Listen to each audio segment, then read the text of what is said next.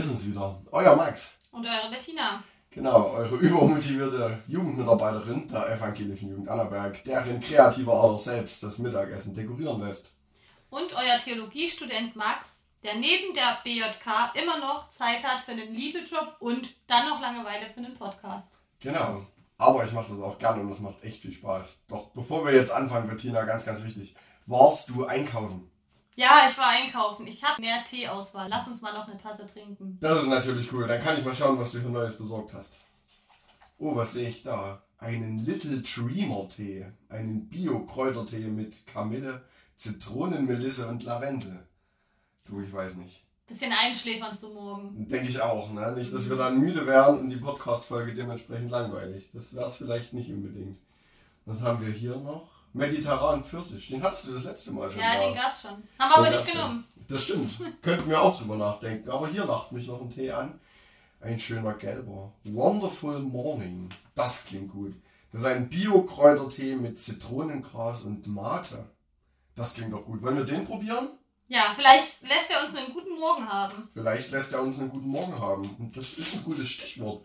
Sag mal, während du deinen Tee auspackst und vielleicht das Wasser holst, was braucht's denn für dich, dass du sagst, das ist ein guter Morgen? Wie sieht denn bei dir ein guter Morgen aus?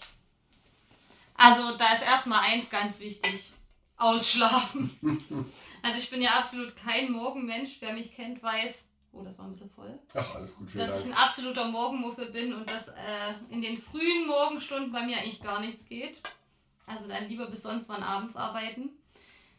Also, vielleicht auch ein Grund, warum ich Jugendmitarbeiterin bin und nicht irgendwo früh an der Kasse stehe. Ja, äh, das ist tatsächlich eine Herausforderung. Ne? Wenn man Frühschicht hat und 4.30 Uhr aufstehen muss, das fordert mich heraus, da bin ich ehrlich. Und das sind Ja. in den meisten Fällen dann auch keine guten Morgen. Ne? Das muss ich sagen. Für mich gehört das auch dazu. Ich bin auch ein Langschläfer. Ich schlafe gerne lang und ich schlafe vor allem auch ruhig gerne. Also wenn dann im Haus was los ist, da bin ich auch nicht so der Mensch für. Also ich brauche auch meine Ruhe beim Schlafen und dann kann ich auch sehr lang schlafen. Und ein guter Morgen braucht dann auf jeden Fall ein reichhaltiges Frühstück. Man Mhm. muss mit viel Energie in den Tag starten, finde ich. Also da muss dann auch schon was geboten werden. Nicht einfach nur das Müsli in die Schüssel geschmissen, ein bisschen Milch drüber und hintergelöffelt, sondern das braucht Brötchen, das braucht Ei, da muss Joghurt da sein, das braucht Orangensaft, Tee, Kaffee. Genau, also das ist mir auch wichtig für einen Morgen. Also mir geht's so, ich bin eigentlich überhaupt kein Frühstücker, aber das hängt damit zusammen, dass ich kein Morgenmensch bin und meistens nicht so aufstehe, dass es äh, mir so geht, dass ich frühstücken will. Ja gut, bei mir gibt es dann dementsprechend erst um vier Mittagessen. Ne? Aber ich freue mich sehr dran im Urlaub zum Beispiel. Also als wir jetzt im Urlaub waren, das war richtig schön. Also das war ein richtig guter Morgen. Hat man ausgeschlafen und dann ist man eher schon fast Richtung Brunch ins äh, Beach-Restaurant gegangen und dort gab es dann Buffet mit allem, was man so aussuchen kann. Also mit Ei und die haben dort Omelette draußen gebraten an so einer Outdoor-Küche, Küchenzeile. Das klingt natürlich echt gut. Also das war schon mit Meer noch im äh, Hintergrund und so, das war schon ein ziemlich guter Morgen. Das freut mich. Ja, und das Wetter spielt noch eine Rolle, finde ich. Also wenn man früh aufsteht und es ist draußen grau und dunkel und nass und verregnet, also ich glaube, da will ich mich lieber wieder ins Bett legen. Das ist für mich dann auch kein guter Morgen, wo ich sage, wenn früh die Sonne scheint und der Tag einfach verspricht, dass er gut wird, ne, dann glaube ich, kann das für mich ein guter Morgen sein. Und was ich auch gut finde, ist, wenn man nicht unbedingt alleine ist. Also zumindest wenn ich noch morgenmufflig bin und noch nicht ausgeschlafen, dann ist es manchmal auch so, dass ich noch nicht so richtig Leute brauche. Aber sonst, äh, wenn ich zum Beispiel ein schönes Frühstück habe in einem schönen Ambiente, dann will ich das eigentlich nicht alleine genießen, sondern dann brauche ich zumindest meinen Mann noch dabei, damit das ein guter Morgen ist. Ja, nee, das stimmt. Also wenn man, wenn man nicht allein aufstehen muss und nicht allein in den Tag startet, das ist schon nochmal eine Spur schöner, als wenn man da allein unterwegs ist. Ja, du, auch wenn der Tee jetzt noch nicht ganz fertig ist mit Ziehen, wollen wir vielleicht doch schon mal anfangen. Ich denke schon. Wir lassen den noch ein bisschen ziehen. Genau, ein paar Minuten braucht er noch und wir können ja mal in den Text für heute reinschauen. Was haben wir uns denn ausgesucht? Hast du das auf dem Schirm? Wir haben für heute uns ausgesucht den zwölfjährigen Jesus im Tempel.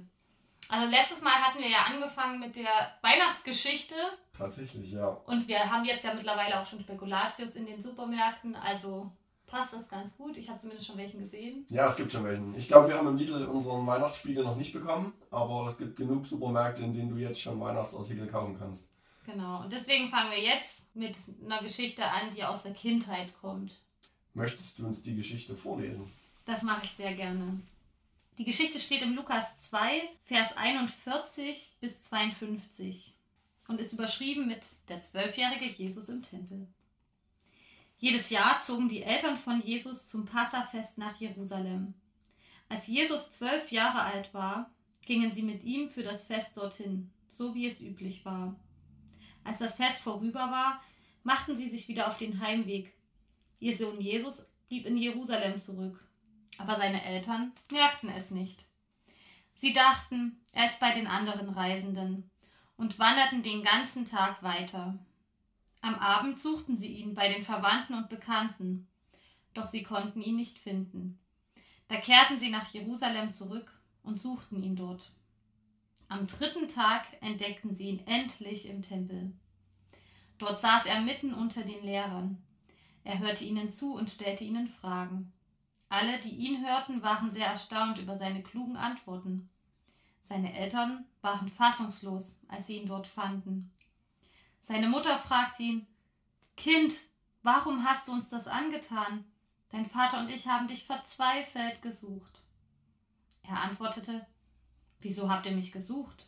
Habt ihr denn nicht gewusst, dass ich im Haus meines Vaters sein muss? Aber sie begriffen nicht, was er da zu ihnen sagte. Jesus kehrte mit seinen Eltern nach Nazareth zurück und war ihnen gehorsam. Seine Mutter bewahrte diese Worte in ihrem Herzen. Jesus wuchs heran. Er wurde älter und weiser. Gott und die Menschen hatten ihre Freude an ihm. Vielen Dank dir für das Lesen der Geschichte. Ich finde die Geschichte echt cool und ich glaube, das ist eine Geschichte, über die nicht so häufig gesprochen wird. Ich glaube, diese zählt eher zu den unbekannteren Bibelgeschichten, die wir uns da heute anschauen. Vielleicht zur Erklärung, was davor passiert und was danach kommt.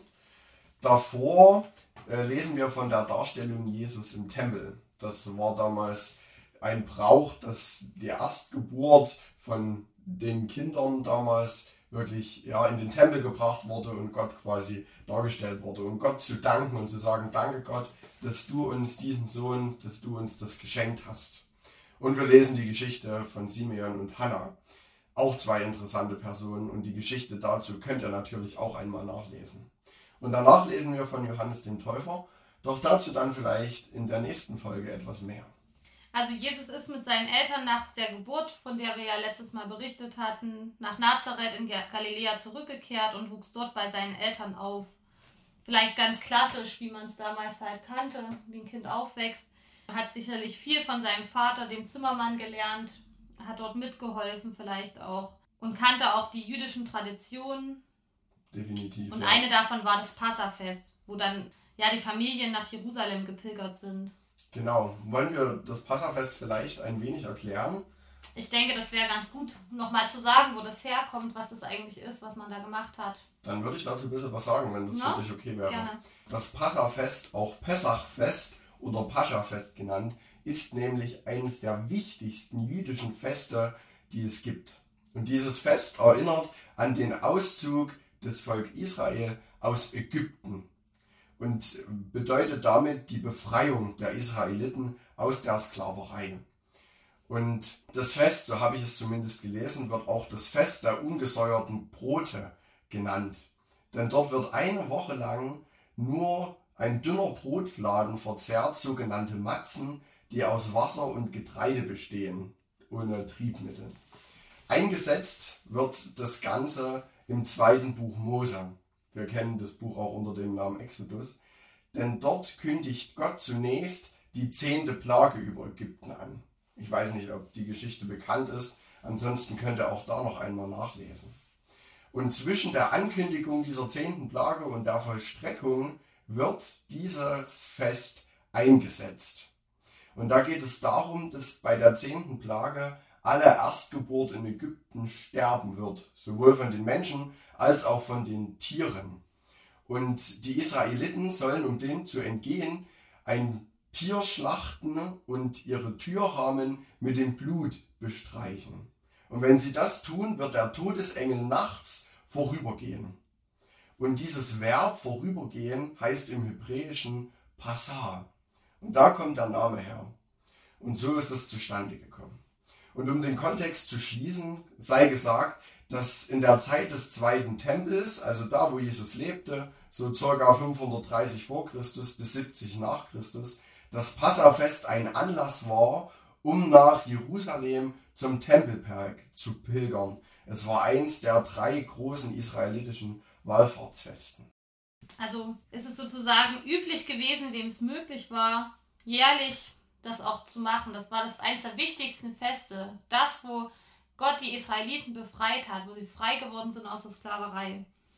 Und so war es also auch, dass Jesus mitgepilgert ist. Und spannend ist, die sind ja mit sämtlichen bekannten Verwandten, es waren ja sehr gläubige Menschen, also es war viel verbreiteter auch, dass man wirklich gläubig ist, als vielleicht heute, wo man sagt, okay, der Nachbar würde vielleicht nicht mitkommen, weil der nicht gläubig ist. Aber früher, da sind die Dörfer scharenweise gepilgert, ne? Das ist total spannend. Also mich erinnert das heute ein Stück weit höchstens noch an unser Weihnachtsfest, wo auch noch viele Menschen aus dem Dorf mhm. das Krippenspiel besuchen. Also das ist so ein Moment für mich, wo ich sage, da machen sich noch viele Familien auch gemeinsam auf und laufen durch den Ort ein Stück weit zur Kirche. Ne, fahren vielleicht auch in den Ort, wo sie herkommen.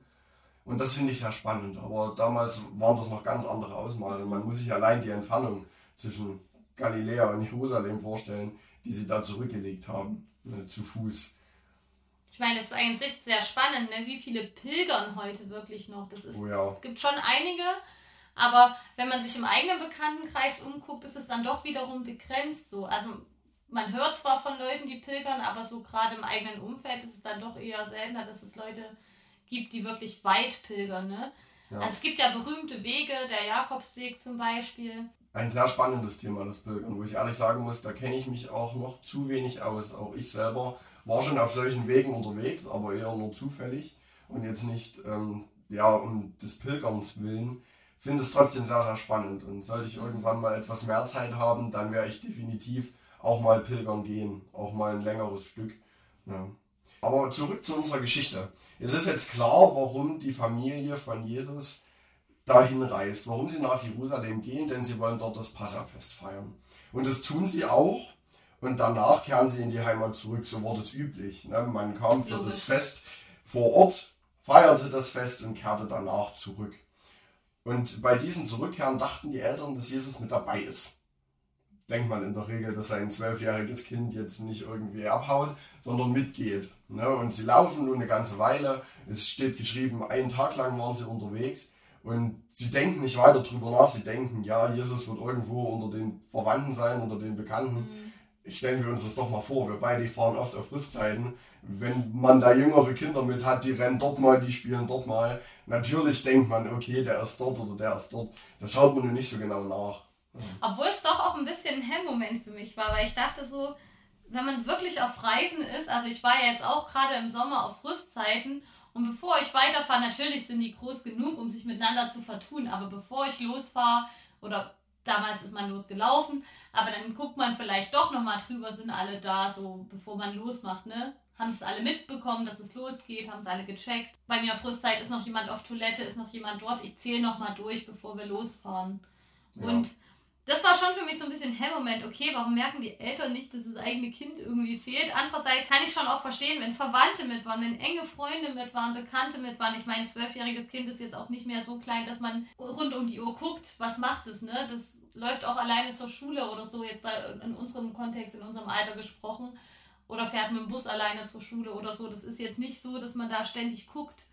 Und von daher auch doch irgendwo wieder verständlich, obwohl bei einer größeren Reise ich denke, dass zumindest heutzutage da oft noch mehr geschaut wird. Früher war da aber auch vielleicht das nicht ganz so, weil die einfach schneller erwachsen waren und so viel mitgemacht haben, dass die mit zwölf schon viel weiter waren von der Reife und viel mehr alleine gemacht haben und auf sich selbst gestellt waren als vielleicht heutzutage. Das kann ich mir gut vorstellen und ich denke, es kam auch dazu, dass da ein großer Trubel war. Also es mhm. kam ja aus dem ganzen, aus den ganzen umliegenden Gebieten Menschen nach Jerusalem auf den Tempelberg und dann dort das Fest zu feiern. Also ich glaube schon, dass da auch auch viel durcheinander lief und man auch nicht genau wusste, gehört er zu unserer Reisegruppe, gehört er nicht zu uns, gehört da in eine andere Region. Und dann erst, wenn man ein Stück weit auch weg war von Jerusalem, haben sich so kleine Grüppchen gebildet. Und erst dann konnte man das überblicken, wer ist jetzt mit dabei, wer ist nicht dabei. Ich glaube schon, dass das auch dazu führen kann, dass ja, man da doch mal jemanden übersieht. Und wir wissen ja auch nicht, ob da schon Geschwister da waren, ob die Eltern auch noch auf andere Dinge Acht geben mussten ne, und dachten, Jesus Ja. kommt ein Stück weit vielleicht auch allein klar. Ja, und dann übernachten, es war auch dunkel. Aber das war nicht der Fall. Jesus ist einfach nicht mitgegangen. Jesus ist in Jerusalem geblieben. Jesus ist im Tempel geblieben. Und als seine Eltern dann merken, dass er weg ist, dann bekommen sie es doch mit der Angst zu tun. Ne? Und sie kehren um, laufen zurück nach Jerusalem, sehr edel, wie ich finde. Na, hätte ich aber auch gemacht. Ja. Immerhin geht es um mein Kind. Hinterhergelaufen und äh, zurückgelaufen und geschaut, wo er denn ist. Und dann suchen sie ihn drei Tage lang. Das muss man sich mal vorstellen. Also wenn ich mein Kind, auch wenn es schon zwölf ist, drei Tage lang suchen würde und ich habe es ja schon einen Tag lang nicht gesehen, also ich glaube, ich würde auch ausrasten. Ja. Und da gab es keine Handys, wo man mal versuchen kann anzurufen oder so. Nee. Ne? Und auch noch kein Fundbüro, wo sich irgendwann die Kinder melden und sagen, meine Eltern sind weg. Also das muss schon eine echt heftig große Sorge gewesen sein, ich glaube auch. Das lesen wir ja dann auch im Text. Ähm, Maria sagt es ja. Ja. auch zu Jesus, dass sie ihn mit, mit Schmerzen gesucht haben. Ja, und Jesus ist total gechillt. Den interessiert das überhaupt nicht. Das war, das war mein Hellmoment. Da sagt er noch, warum habt ihr mich gesucht? Ja, Also ich glaube, er hat die Ruhe weg. Du bist zwölf, du bist allein in einer fremden Stadt zurückgeblieben. Deine Eltern suchen dich, sind total am sich sorgen und dann finden sie dich und deine erste Reaktion ist, du sagst, warum habt ihr mich gesucht? Ist doch alles chillig. hm. Also da, da war ich schon ein bisschen so, hey Jesus, weiß ich nicht. Also ich glaube, wäre mir das passiert und ich hätte meine Eltern verloren, ich wäre so froh, wenn sie wieder da gewesen wären, wenn sie mich gefunden hätten. Und ich glaube, ich hätte gar nicht gewusst, was ich in der Situation hätte tun sollen. Selbst mit zwölf wäre ich da, glaube ich, total überfordert gewesen. Wobei er sich ja, glaube ich, nicht verloren gefühlt hat. Er ist ja Ja. bewusst dort sitzen geblieben und hat nicht gesagt, ah, ich suche jetzt meine Eltern, ich weiß nicht, wo die sind. Der wusste ja im Endeffekt vielleicht, wo die sind, Ja, so grob. Aber hat es halt nicht gemacht. Aber ich fand das auch ganz schön krass. Also ich dachte so, ja, Empathie gleich null in dem Moment. ja. Also, Also, das habe ich mir auch so gedacht. Also in dem Moment ist Jesus wenig sympathisch. Zumindest äh, bringt er wenig Verständnis äh, für seine Eltern auf. Das muss ich wirklich sagen. na, und das war auch mein Hemmmoment. Warum hat er das denn nicht einfach gesagt? Ich meine, dann sage ich mal kurz zwei Minuten Bescheid. Hier, ich bin dort. Ja, ist tatsächlich spannend. Ein Stück weit kann man sich dann fragen, ob die Eltern es zugelassen hätten. Ja, ob sie gesagt hätten, ja, es ist okay, dann bleib dort. Oder ob sie sagen, okay, wir geben dir einen Tag, wir, fahren, wir, wir laufen morgen erst nach Hause, den Tag kannst du dort bleiben und zuhören. Aber vielleicht hat er auch ein Stück weit nicht damit gerechnet, dass seine Eltern Verständnis dafür haben. Ja, dann ist so ein, vielleicht sogar so ein typisches Teenie-Ding eigentlich. Ich, Das, das ist gut möglich. Also- ich glaube, das, das erleben wir heute auch noch regelmäßig. Dass wir unseren Eltern auch einfach sagen könnten, was wir machen, machen es aber nicht und machen dann, was wir vorhaben und im Nachhinein uns denken, hm, das ist jetzt ein bisschen blöd gewesen und an der einen oder anderen Stelle vielleicht auch dumm gelaufen und auch ein Stück weit aus dem Ruder gelaufen und wir haben nichts gesagt. Und ich glaube, das, das kommt auch heute noch vor, gerade in dem jungen Teenie-Alter, dass man eher ein bisschen rebelliert und auch seinen Eltern nicht alles sagt, was man tut. Ja, da war Jesus eigentlich schon so richtig ganz Mensch, ne? So ein bisschen rebellisches Kind, so, was einfach macht, was es will und nicht Bescheid sagt. Auf jeden Fall. Also ich finde es spannend zu sehen, dass Ja. Jesus anscheinend ein ganz normaler Teenie war. Ist auf Ja. jeden Fall cool. Und dann finden sie Jesus wieder und nehmen ihn dann doch wieder mit und er dient ihnen dann. Also er wächst dann weiter bei seinen Eltern in dieser ländlichen Gegend auf.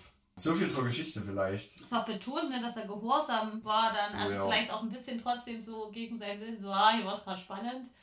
Aber okay, ich muss gehorsam sein und meine Eltern haben sich schon gesorgt. Gehe ich halt mit. Ich glaube, das ist auch total normal, so in einem, in einem jungen Ja. Teenie-Alter. Na, man, letztendlich macht man dann doch das, was die Eltern sagen und vertraut ihnen auch ein Stück weit, dass das, was sie sagen, das Richtige ist, das Gute ist. Und auch wenn es vielleicht cooler war, sein eigenes Ding zu machen oder mal was anderes zu machen, mal auszubrechen, ist man dann doch ganz froh, wenn die Eltern wieder mit dabei sind. Meistens. Meistens, meistens. Wir haben jetzt schon ein Stück weit über unsere Momente gesprochen, aber wir können ja nochmal die einzelnen durchgehen. Mhm. Gab es denn Wow-Momente für dich, wo du gesagt hast, das ist so ein Wow-Moment, Mhm. was ich echt, echt cool fand? Also ich fand es ziemlich krass, so dass er sich dort halt einfach freiwillig dort in den Tempel setzt und dort sitzen bleibt. Und mal ehrlich, also zumindest im heutigen Denken von uns, welcher Zwölfjährige setzt sich tagelang wissbegierig vor einen Lehrer und saugt alles nur so auf, stellt Fragen und hat eine absolute Sehnsucht danach mehr zu erfahren. Also das hat mich echt beeindruckt. Also heutzutage, ich meine, wenn man in die Schule geht, ist man eher genervt, oh, muss ich wieder in die Schule und hm, habe ich Hausaufgaben. Aber wer sitzt da und hört dem Lehrer da ganz genau wissbegierig zu, saugt alles auf, will vielleicht noch freiwillig länger sitzen bleiben, als er muss. Ich meine, er musste da ja nicht hin. Und auch im Kontext Kirche. Wie oft ist es irgendwie doch ein bisschen entspannter zu sagen, ja, ich schlafe aus und Oh ja. spende es mal im Gottesdienst oder so. Aber mhm. diese Sehnsucht, die er da hatte als Zwölfjähriger, der vielleicht auch gar nicht alles so versteht wie ein Erwachsener oder wo man denkt, dass er vielleicht nicht alles so versteht wie ein Erwachsener, der hatte eine Sehnsucht und ist von sich aus zum Tempel gegangen, hat dort einfach zugehört und hatte eine Sehnsucht nach Gottes Gegenwart, nach dem Wort Gottes. Keine Ahnung, also so kirchensehnsüchtig, so wissbegierig, das wäre ich auch gerne öfter. Das finde ich wirklich beeindruckend. Da hast du vollkommen recht. Das ist mir gar nicht so aufgefallen, bin ich ehrlich. Aber das stimmt. Also wer, wer geht noch mit so einer Liebe und mit so einer Hingabe wirklich in die Gottesdienste und will auch in der Predigt was lernen, will sich was mitnehmen. Na, vor allem welcher ja. Teenie. Also ich glaube, ich glaub, das kann echt ein krasses Vorbild sein, ja, auch für unsere Jugendlichen. Was so mein Wow-Moment war, den habe ich ein Stück weit auch zwischen den Zeilen gelesen. Jesus bezeichnet den Tempel ja als Haus seines Vaters. Mhm. Als ihn seine Mutter fragt, warum er denn dort geblieben ist. Und er sagt dann, warum sucht ihr mich? Ihr wisst doch, ich muss im Haus meines Vaters sein. Und in dem Moment ist mir so aufgefallen, wow, Jesus weiß, dass Gott sein Vater ist. Mhm. Das mit zwölf. Und dann habe ich so ein Stück weit überlegt, wann hat Jesus das denn erfahren? Mhm. Und das ist so, da, da geht es ein bisschen in den Hellmoment über, weil mir da auch keine Geschichte bekannt ist mhm. und wir auch in den Evangelien nicht lesen, dass es da eine Erfahrung gegeben hätte. Dass mhm. Gott auf einmal Jesus mit 5, 6, 7, 8 nachts im Traum erscheint und sagt, hey Sohn, ich bin's, dein Papi im Himmel. Und mhm. keine Ahnung, also ich finde es total spannend. Mit zwölf wusste Jesus anscheinend, dass Gott sein Vater ist. Er weiß uns seinen himmlischen Vater. Ja, und irgendwie ist, also ihm ist es bewusst und dann muss es ja irgendwie ihm auch gesagt worden sein. Oder er ist sogar schon so erzogen worden, dass ihm ja. gesagt wurde, hey, du hast eine ganz besondere Geburt gehabt oder so. Und wussten ja auch alle drumherum, die wahrscheinlich ihm das auch irgendwann mal gespiegelt haben. Das heißt aber, eigentlich ist es ihm so bewusst gewesen, seine Identität auch als Gotteskind irgendwie durch, schon auch sein Umfeld wahrscheinlich, weil wie sonst, schätze ich mal, also ja, es hätte, vielleicht gab es auch so ein, einmal so ein Traum, so ein Sprechen Gottes, aber irgendwie war es seinen Eltern nicht so präsent oder so bewusst immer, weil er ja doch wie ein normales Kind, sage ich mal, aufgewachsen ist und sie auch wie normale Eltern sich gekümmert haben ja. um ihn. Und das finde ich auch sehr spannend hier, diesen Gegensatz zwischen Aufwachsen als ganz normales Kind in der Familie mit auch vielleicht den Ärmlichkeiten und mit allem und das im Gegensatz zu seiner Gotteskindschaft, also dass er halt wirklich der Sohn Gottes ist. Also dieser Gegensatz, der wird auch hier, finde ich, nochmal sehr deutlich in dieser Geschichte. Das würde mich auch interessieren, wie das allgemein in seiner ganzen Kindheit und Jugend aussah, wie sich dieser Gegensatz da wirklich ja auch vielleicht miteinander entwickelt, vielleicht auch stellenweise gegeneinander sich ausspielt. Aber davon erfahren wir leider nichts, denn die Geschichte, die wir jetzt gehört haben, das ist die einzige Begebenheit aus der Jugendzeit Jesu, in denen von der berichtet wird in den kanonischen Evangelien. Ne, mehr haben wir in der Bibel nicht, wo wir davon lesen könnten. Das finde ich sogar ein Stück weit schade. Ich finde es auch sehr schade. Also Weil ich glaube, gerade die Lebenszeit Jesu ist echt interessant gewesen. Ja. ja. Wo er noch nicht so direkt dieses Auftreten als der gottgesandte Messias hatte, sondern ein Stück weit auch sein Menschsein gelebt hat. Und da passiert ja auch die meiste Persönlichkeitsentwicklung und alles in so einem Kindes- und Jugendalter, was man da für Sprünge macht, wie man sich da entwickelt. Und gerade da kommt ja das Menschlichste, sage ich mal, auch zum Ausdruck vielleicht in der Kindheit, wenn man auch vieles einfach noch nicht so bedacht macht oder. Das auf jeden Fall, ja. Gut, mit Blick auf die Uhr sollten wir vielleicht noch zu unserem Mi-Moment kommen. Ja, auf jeden Fall. Hast du denn einen gefunden im Text? Soll ich wieder anfangen, ja? Du kannst gern anfangen. Also für mich ist einfach so nochmal der Mi-Moment auch in dieser Geschichte, auch ein bisschen aus dem Bauchmoment heraus, dass Jesus einfach in so vielen Punkten ein Vorbild ist. Das ist nichts Neues jetzt für mich zumindest, wenn ich die Bibel lese, aber hier ist es nochmal so bewusst, ich will auch einfach mehr von Gottes Lehre in mich aufsaugen. Ich will mich da wirklich irgendwie versuchen, dran anzulehnen, dass Jesus auch hier gerade so eine Sehnsucht danach zeigt und irgendwie ja ihn einfach als Vorbild auch nehmen. Weil ich glaube, eigentlich ist es ein absolutes Geschenk gerade für uns. Wir können sonntags in den Gottesdienst gehen, wir können in die Kirche gehen, wir können zu Angeboten gehen. Bei uns in der evangelischen Jugend gibt es tausend Angebote. Was ist denn das für ein Geschenk? Wir können das in uns aufsaugen. Es gibt Leute, wir können was studieren. Du kannst Theologie studieren Ja. und sind so oft eigentlich genervt davon oder haben da keinen Bock drauf. Aber woanders, die würden sich darüber freuen. Die können nicht mal frei Hm. ihren Glauben leben. Oder in anderen Ländern gibt es keine Schulen, wo die Kinder hingehen können. Und hier sind wir so überdrüssig, dass man genervt von Schule ist. Woanders da ist man fröhlich in die Schule zu dürfen. Also irgendwie dieses Geschenk zu haben und die Sehnsucht danach zu haben, so wie Jesus das einfach von sich aus als Geschenk gesehen hat, das finde ich absolut vorbildhaft. Das finde ich auch cool. Das kann man sich auf jeden Fall mitnehmen. Ja. Mein Mi-Moment ist diese Erkenntnis Jesu in seiner Jugend, dass er Sohn Gottes ist. Dass er schon in so frühen Jahren um seine Gotteskindschaft weiß und wir das ja auch auf uns übertragen können. Durch das, was dann später passiert ist, durch Jesu Tod und Auferstehung, hat Gott uns zu seinen Kindern gemacht. Und auch wir sind Kinder Gottes. Auch ich bin ein Kind Gottes.